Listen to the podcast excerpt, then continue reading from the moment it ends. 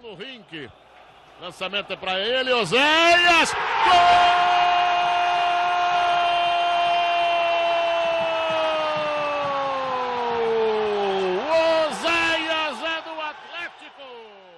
Salve rapaziada, beleza? Gustavo Mel aqui falando, chegando aí no telefone de vocês em nome de todos os que fazemos o programa na bancada.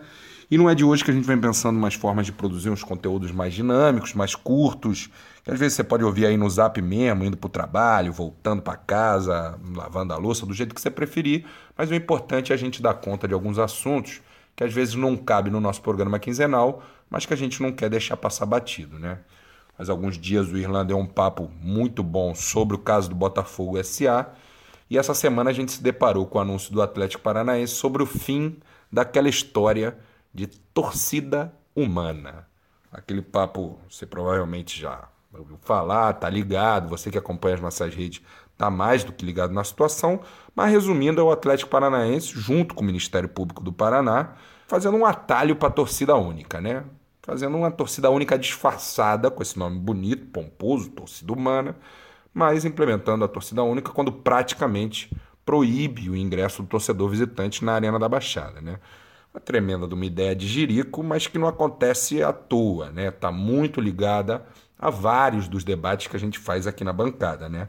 E que também não é à toa, surge justo no Atlético Paranaense, que já há alguns anos, Atlético Paranaense, sob domínio do polêmico, vamos colocar assim, dirigente Mário Celso Petralha, há alguns anos se fixou como a vanguarda do atraso quando o assunto é torcida, arquibancada, arena, elitização de estádio, todos esses debates que são muito caros a nós. E a gente foi procurar um especialista para comentar um pouco desse caso para a gente. A gente está falando do André Pugliese. O André é editor de esportes da Gazeta do Povo, que é o principal jornal do estado do Paraná.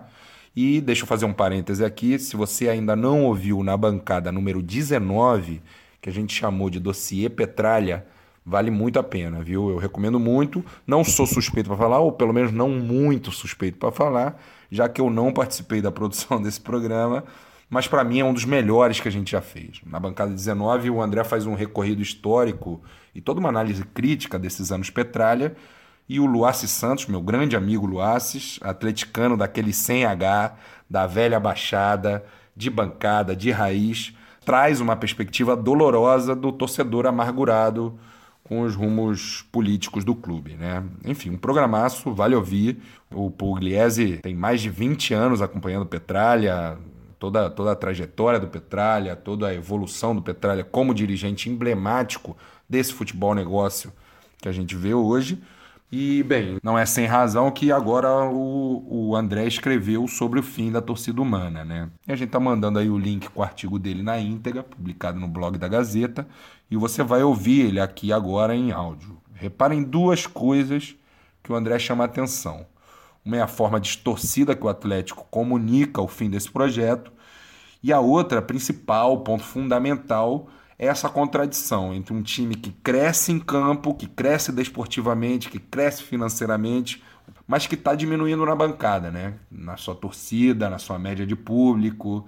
Enfim, vamos deixar de conversa e vamos ouvir o André mandando papo.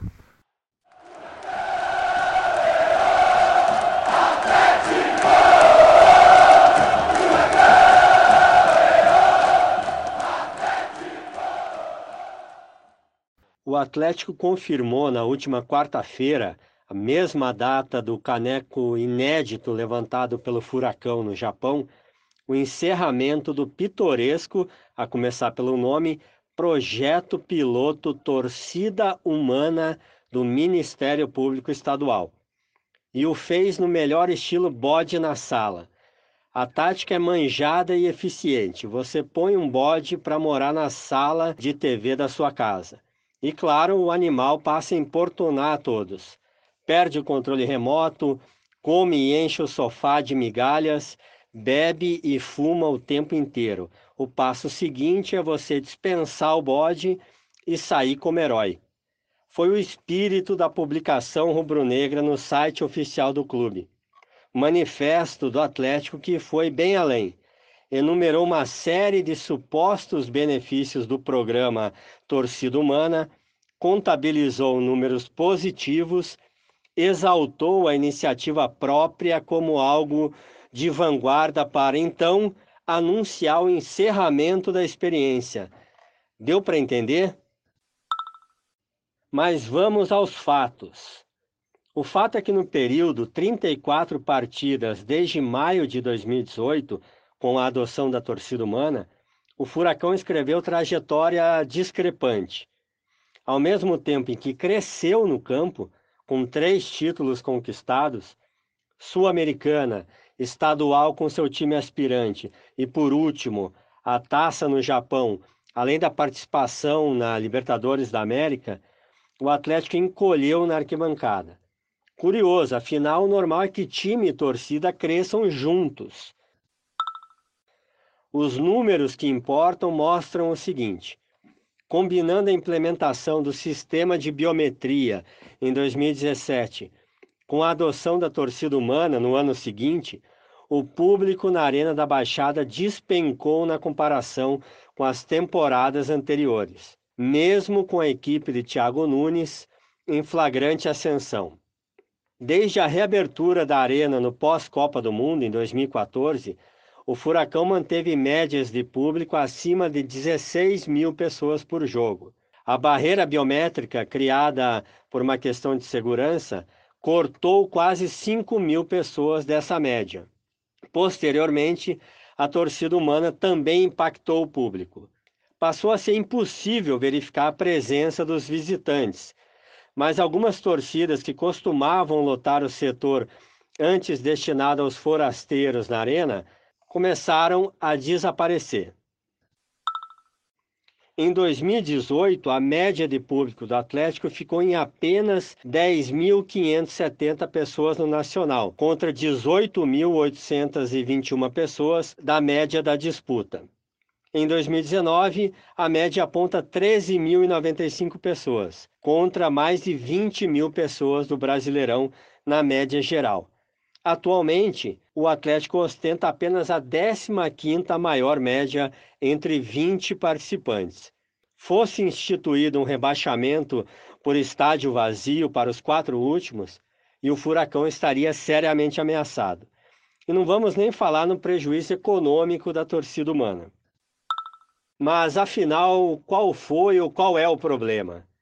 O meu ponto não está meramente nos números, e os apresentados pelo furacão são evidentemente frágeis para indicar um suposto triunfo da empreitada da torcida humana. Uma redução de 14% do efetivo policial para os jogos, de 170 policiais para 151 e de 28 ocorrências com as duas torcidas para 20 com a torcida única. Tanta inovação só para isso? A conversa, no entanto, é mais conceitual do que a amparada em estatísticas. O problema, na minha avaliação, foi a imposição de um modelo autoritário, divorciado da cultura do esporte, baseado numa realidade artificial e, como vimos, de efeitos práticos e econômicos questionáveis, que, não por acaso, acabaram abandonados. É urgente o problema da violência no futebol brasileiro há décadas espreitando os estádios e, especialmente, explodindo nas cercanias e terminais de transporte coletivo.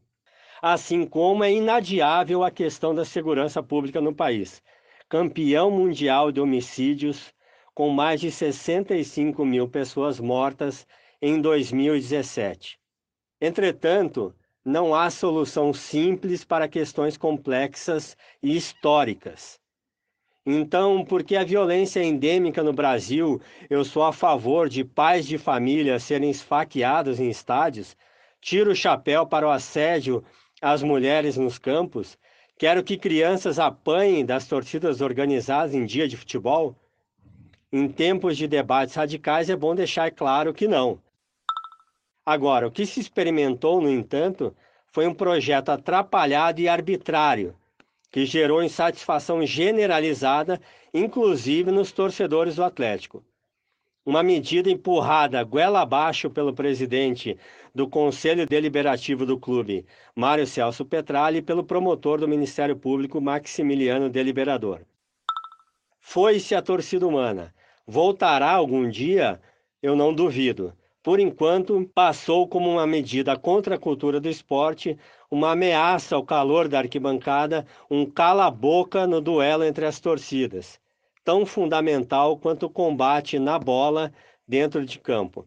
Da minha parte, de quem desde o começo se colocou contra, é um alívio momentâneo. Olha o que ele arrumou. Olha o que ele arrumou. Condição legal. Paulo Rink pintou segundo, pintou, bateu, olha o gol. Gol!